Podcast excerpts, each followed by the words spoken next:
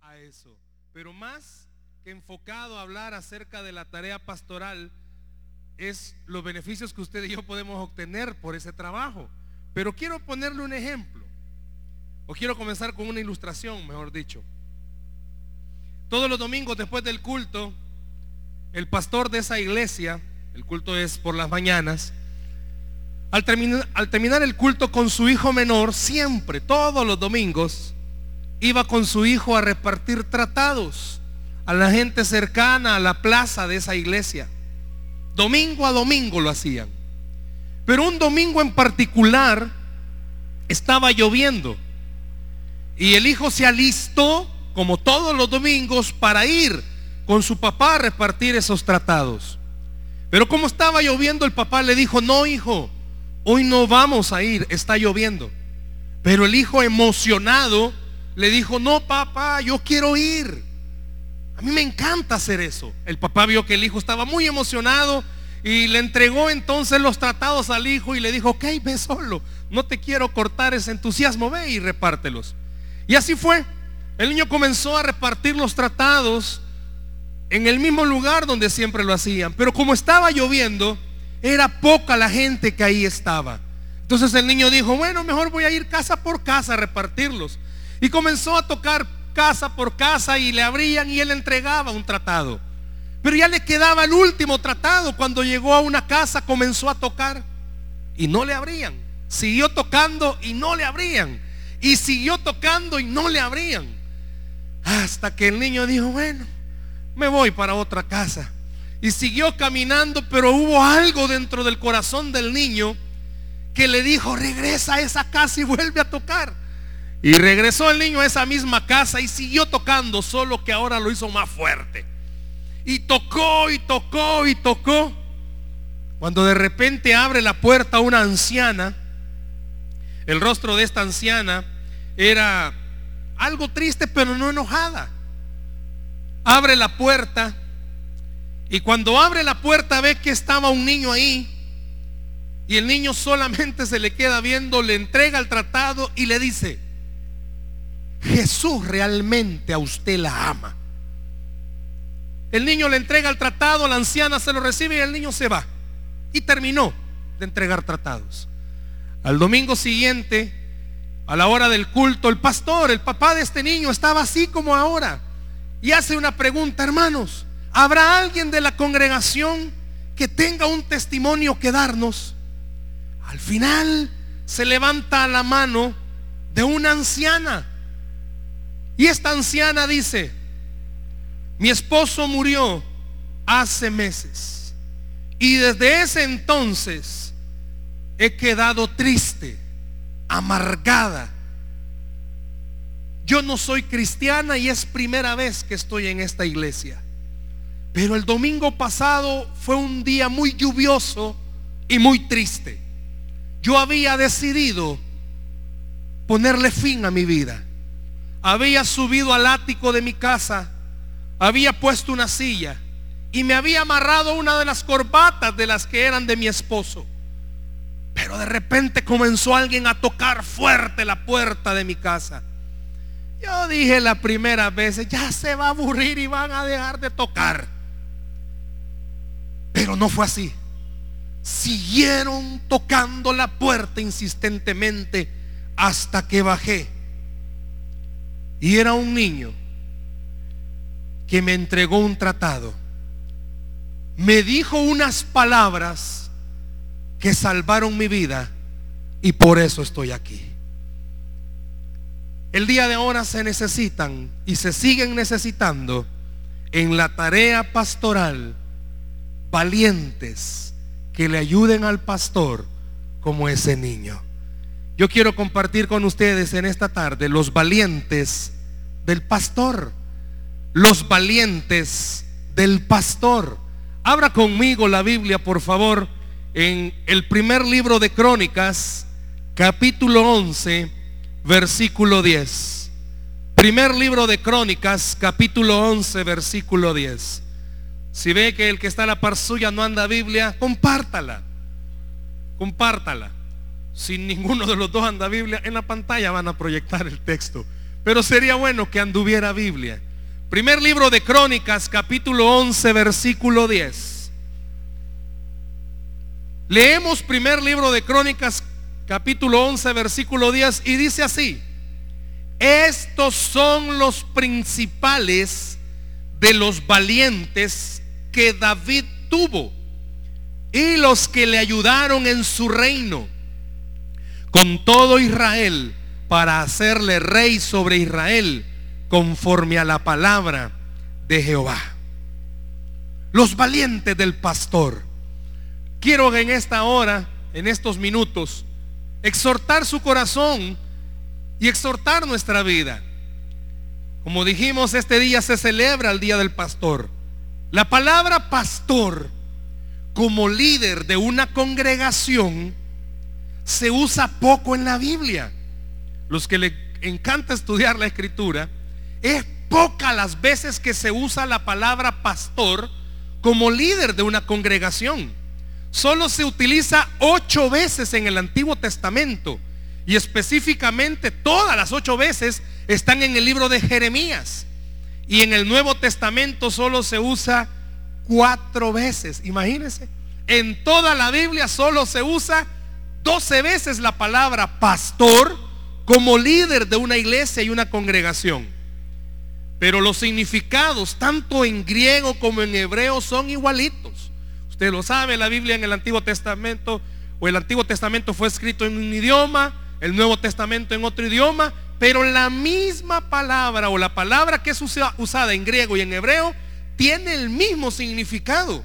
Y es atender un rebaño, dirigir, y oiga esto, asociarse con otros como un amigo, acompañar en alguna situación. Yo creo que todos los que estamos acá y que tenemos años de estar en Cefad, sabemos que nuestro pastor es como un amigo. ¿Cuántos consideran a su pastor como un amigo? Acompaña. Yo no sé a cuántos de ustedes los ha acompañado. Ya voy a hablar de algunas veces en las que me ha acompañado. Aconseja. Y qué lindo es cuando usted ve que el líder espiritual que Dios ha colocado en un rebaño es para que pueda proteger con la palabra a ese rebaño. Y yo creo que usted y yo podemos dar testimonio.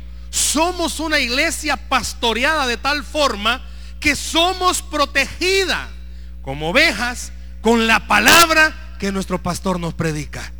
Somos una iglesia protegida de cualquier falsa enseñanza o cualquier mentira que el enemigo utilice. Si usted en algún momento tiene la oportunidad, solo anótelo, no lo vamos a ver ni lo vamos a proyectar. En Jeremías capítulo 3, verso 15, el escritor sagrado usa la palabra pastor en un sentido metafórico. En ese entonces, quiero ser rápido en esto, el pueblo de Israel se había dividido en dos reinos, el reino del norte y el reino del sur. Pero Dios está utilizando a Jeremías a rogarle al pueblo de Israel, para rogarle al pueblo de Israel, que habían sido los menos fieles que Judá, para que se dejaran pastorear, valga la redundancia, por pastores que eran conforme al corazón de Dios. Escuche eso. Jeremías, Dios usa a Jeremías para decirle al pueblo, déjense pastorear, porque el pastor que estoy poniéndoles, colocándoles, es conforme a mi corazón. Yo creo que usted esta tarde junto a mí podemos estar seguros de algo. Estamos en una iglesia donde tenemos un pastor que es conforme al corazón del Señor. ¿Cuántos dicen amén? ¿Cuántos pueden darle un aplauso al Señor por tener un pastor así? Pero pasa algo. El pastor que es puesto conforme al corazón del Señor, el mismo profeta Jeremías le dice a ellos, pero tienen que ayudarle, pero tienen que hacerle caso, pero tienen que apoyarle. Y quiero decirle algo. El texto con el que hemos iniciado esta tarde y que tenemos en pantalla, habla con respecto a alguien, el rey David. Y este texto dice, estos son los principales de los, dígalo fuerte, valientes. No, pero dígalo fuerte, valientes. ¿Qué se le viene a la mente a usted cuando oye la palabra valiente? Alguien que no tiene miedo, alguien que no tiene temor, pero deténgase por favor conmigo. Yo sé que en más de alguna ocasión muchos de los que están acá ya han escuchado esta parte. La historia cuenta que el rey David se rodeó de hombres valientes, pero que la Biblia a estos hombres valientes los describe así. Y se juntaron con él todos los afligidos. Y todo el que estaba endeudado. Y todo el que se hallaba en amargura de espíritu. Tres cosas. Afligido, endeudado y amargo de espíritu. Fíjese algo. La Biblia dice, el rey David se juntó o tenía o estaba rodeado de valientes. Pero la Biblia se encarga de decirnos quiénes eran esos valientes. Gente emproblemada, gente enlillada, gente necesitada, gente con muchos problemas quizás de carácter, gente con muchas debilidades, gente con muchas necesidades, gente con muchos problemas, gente que tenía un área de su vida con la que batallaba, pero que decidieron creer que al hombre que estaban siguiendo era alguien que Dios había puesto. Y quiero decirle algo, todos los que estamos acá puede ser que seamos de los que están enlillados, de los que tengamos problemas de carácter, de los que tengamos necesidad. Yo no sé cuántos tienen un temperamento, cosa seria. Yo no sé cuántos de ustedes están endeudados, pero quiero decirle, a usted Dios lo ha escogido para ser de los valientes del pastor de esta iglesia. A pesar de sus dificultades, a pesar de quién es usted, ya voy a hablar de mí, y a pesar de la radiografía espiritual que tengamos, Dios dice, ustedes son los perfectos que necesito para que el reino de los cielos se expanda por medio de la iglesia Cefad. No, no sé cuántos dicen amén a eso. Déselo al Señor ese aplauso. A usted y a mí, en buen salvadoreño, Dios nos echó el ojo. Gente que el mundo nos dice está descalificado para servir. Dios les dice esta tarde, sos el perfecto que ocupa ese puesto. Llenas todas las características del perfil. ¿Cómo así? Porque todos los valientes que rodearon a David eran gente que no daban un 5 por ellos. Pero ¿sabe por qué? Porque David les enseñó algo. Ni yo tampoco soy alguien que den un 5 por mí. Pero las hazañas que vamos a hacer, las vamos a hacer en el nombre de Jehová de los ejércitos. Lo que usted haga, el mundo dice, no, usted no califica. Pero esta tarde Dios le está diciendo, ha venido al mejor lugar. Porque aquí sí califica. ¿Por qué? Porque las cosas no las hace usted, las hace Dios a través de usted.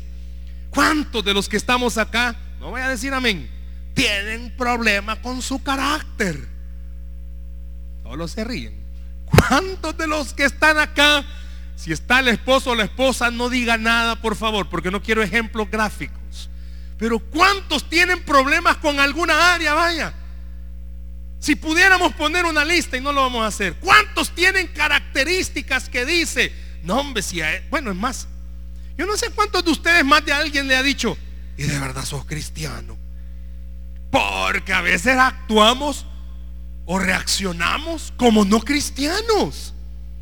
¿Cuántos años en el Evangelio y seguís haciendo lo mismo? El mundo nos descalifica.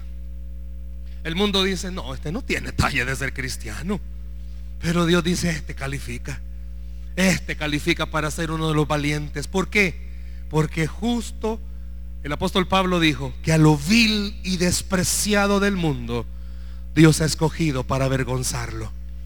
¿Sabe quiénes son los que le sirven al Señor o quiénes somos los que le servimos al Señor? Y quiero utilizar una frase que mi pastor usó hoy en la mañana en el culto de las nueve.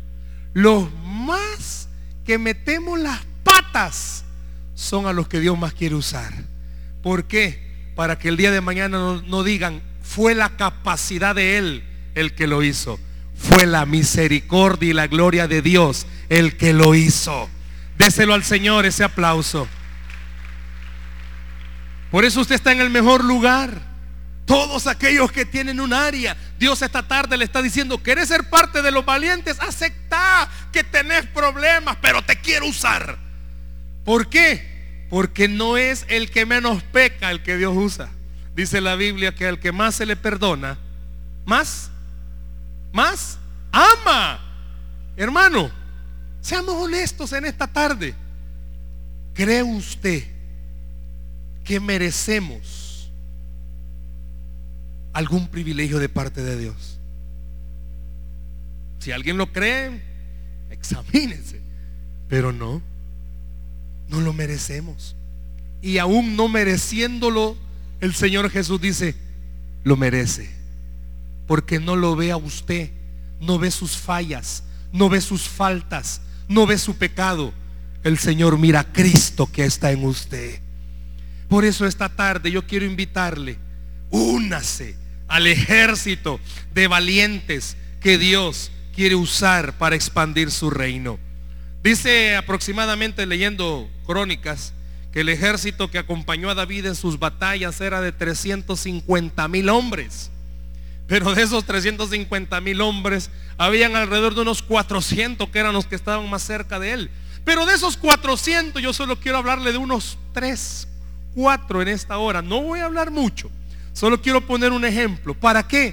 Para que usted vea. Qué lindo va a ser el día de hoy. Que usted salga de este lugar diciendo, es cierto. Dios ha colocado un pastor en esta iglesia. Y bendito el Señor por quien nos ha colocado. Pero la obra pastoral necesita ser realizada a través de la ayuda de los valientes que Dios reúne en la iglesia. El reino de los cielos se necesita expandir. Y escuche esto, no son los pastores los que reproducen ovejas. ¿Quiénes son los que reproducen ovejas? Las ovejas. ¿Quiénes reproducen ovejas? Las ovejas. ¿Qué significa? Que usted y yo somos los encargados, y voy a aprovechar el comercial, para reproducirnos. Y por fe estamos creyendo en el 2015. Esto en el culto de las 5 se va a llenar.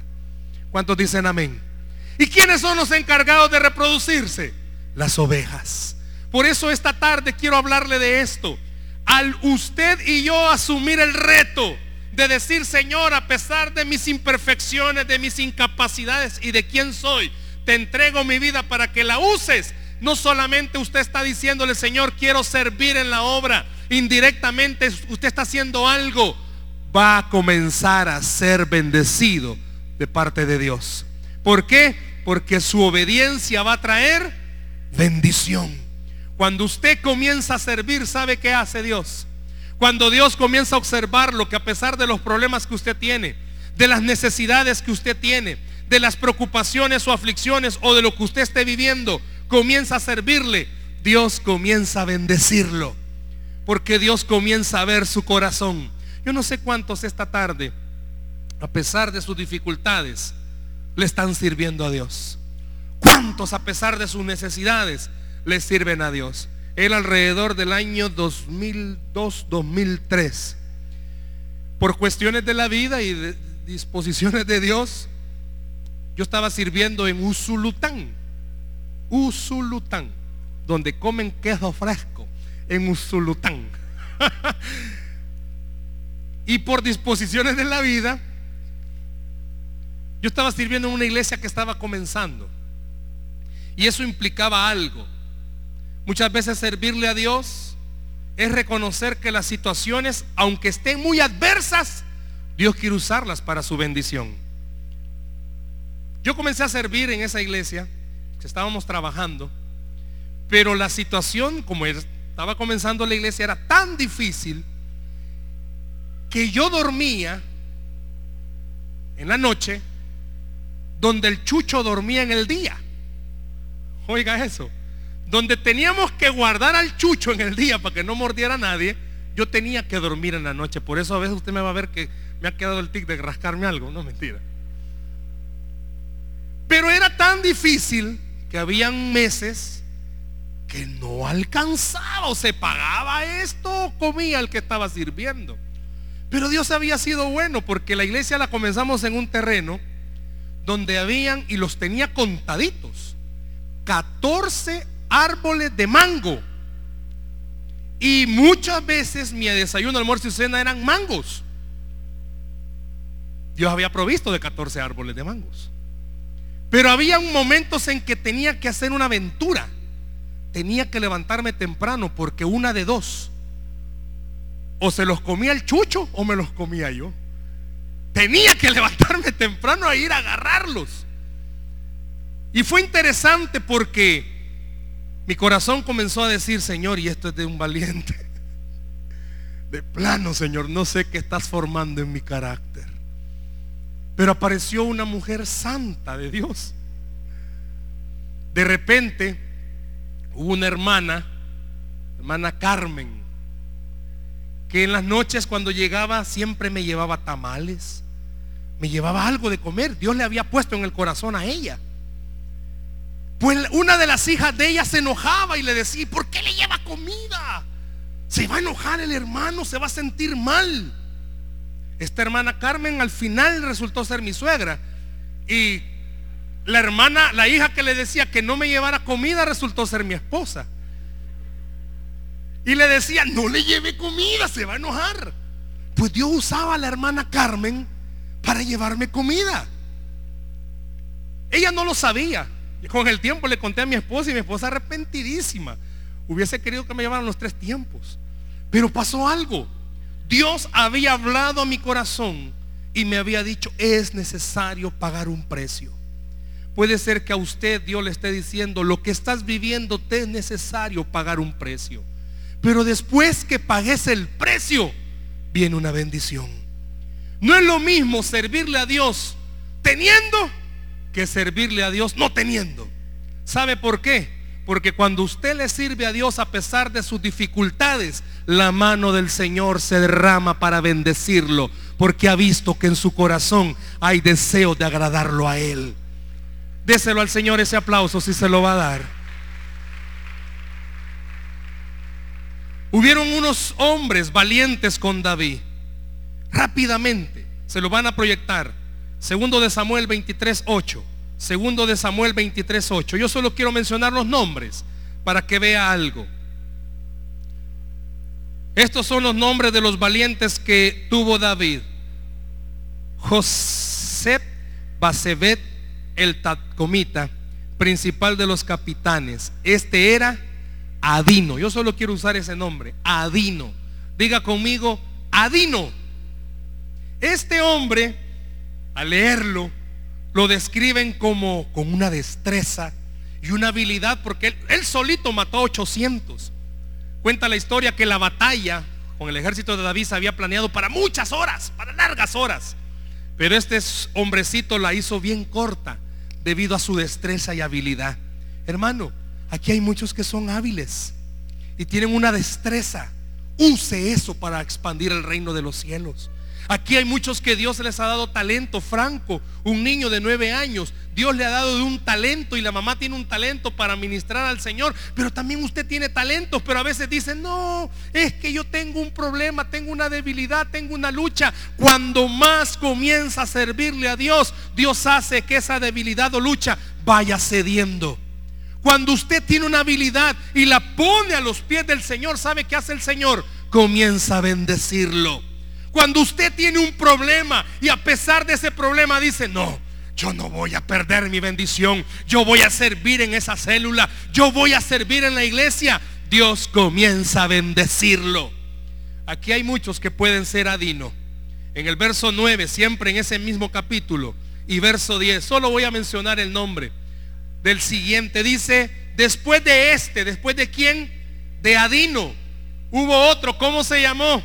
Eleazar. Y este, la Biblia lo describe como alguien que era constante, que era insistente, que era perseverante. Muchos de los que están esta noche tienen años de estar orando por un milagro. Tienen años de estar orando por una respuesta. Y muchas veces cuando esa respuesta no llega, comienza su fe a debilitarse y ya no quiere seguir.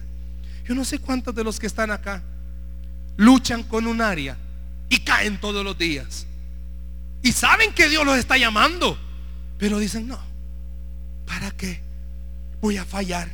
Voy a ser hipócrita. Eleazar representa al cristiano insistente, al que persevera, al que cree. No es por mis fuerzas, es por la gracia de Dios. No es porque yo sea perfecto, es porque Dios lo va a hacer a través de mí. Sigue narrándonos en el verso 11. Después de este, dice, apareció otro. ¿Quién? Sama. Primero, Adino. Muchos aquí quizás sean Adinos. Eleazar. Después apareció Sama. Habla que había un campo de lentejas, de frijoles, que los filisteos habían querido llegar a conquistarlos. ¿Qué hubiese pasado si los filisteos cuando estaban en guerra capturan ese campo de frijoles? Se quedan con una, una gran hambre. Los israelitas, el ejército de David hubieran aguantado hambre. Pero dice que este hombre Sama peleó y este hombre dijo, no, no, no, no, no es posible que se quede el pueblo sin comer. A muchos de ustedes Dios los ha bendecido. Con mucho amor quiero decirle esto, económicamente. Y Dios quiere usarle a usted siendo fiel con sus diezmos. Necesitamos mucho Sama. Necesitamos que el reino se siga expandiendo. Quizás usted diga, yo no tengo habilidad para hablar, yo no tengo capacidad para ir, pero quizás económicamente Dios sí lo ha bendecido. Sea un Sama. Permita que Dios le use para que el reino se expanda. Cuando usted da para la obra, ¿sabe qué sucede? A usted no le hace falta nada. Porque Dios lo bendice en abundancia. Porque Dios ve su corazón. Porque Dios ve su actitud. Porque Dios sabe que a usted lo ha bendecido para seguir bendiciendo. Y cuando usted más bendice, ¿sabe qué pasa? Dios lo bendice más a usted. En el verso 20 menciona a otra persona. Dice, y después de este, verso 20, después Benaía pone otro nombre y menciona a otro personaje. Si usted lee de este hombre, había una característica en él. Tenía un amor y una entrega por lo que hacía. Muchos de ustedes hacen el servicio con un amor y una entrega. Y el enemigo te está diciendo quizás, nadie te valora, nadie te lo toma en cuenta. Pero esta noche Dios quiere recordarte, yo sí, dice Dios, te lo valoro. Yo sí, dice Dios, te lo tomo en cuenta. Quizás no hay nadie que se acerque a darle una palmada. Pero Dios le quiere decir, seguílo haciendo, porque lo haces para mí. Seguí trabajando. Hermanos, aquí hay muchos, sin temor a equivocarme, que trabajan en el anonimato. Nadie nos damos cuenta del servicio que hacen para Dios. Sígalo haciendo. Porque su bendición no viene de los hombres, su bendición viene del Señor de los cielos. Sígalo haciendo, siga esforzándose. Denle aplauso al Señor esta noche. Hay muchos de ustedes, y se los aseguro, oran por nuestro pastor día y noche y nadie lo sabe. Solo usted lo sabe. Solo usted y el Señor sabe que ora, intercede por la familia pastoral. Sígalo haciendo. No es necesario que desde el púlpito, desde algún lugar se diga, gracias hermano, gracias hermana, porque ora por nosotros. Usted sabe algo, Dios en los cielos todos los días lo ve. Y por eso a usted Dios lo bendice. Sígalo haciendo. Ese amor y esa entrega. Uno viene entrando a veces a este servicio y mira gente que son miembros y comienzan a hacer esto, comienzan a hacer lo otro, comienzan a tratar de servir, comienzan a tratar de hacer algo. Sígalo haciendo. Ese amor y esa entrega, líderes de célula, sígalo haciendo. Siga yendo en el 2015 creyendo que su célula es para la gloria de Dios. Siga sirviendo. Es una bendición todo lo que usted hace. Y hay unos últimos personajes Verso 14. 15 16, no se los voy a leer. De repente David tenía sed. Y dice, quiero agua, pero quiero agua del pozo de Belén. David era algo gusto, con gustitos. Y dijo, yo quiero beber agua, pero no quiero beber cualquier agua, quiero beber agua de ese pozo. Y dice que tres valientes, ese pozo estaba custodiado. Pero tres valientes dijeron, bueno, el rey quiere tomar agua, vamos y traigámosle agua. Y hubieron tres valientes que dijeron, llevémosle agua al rey.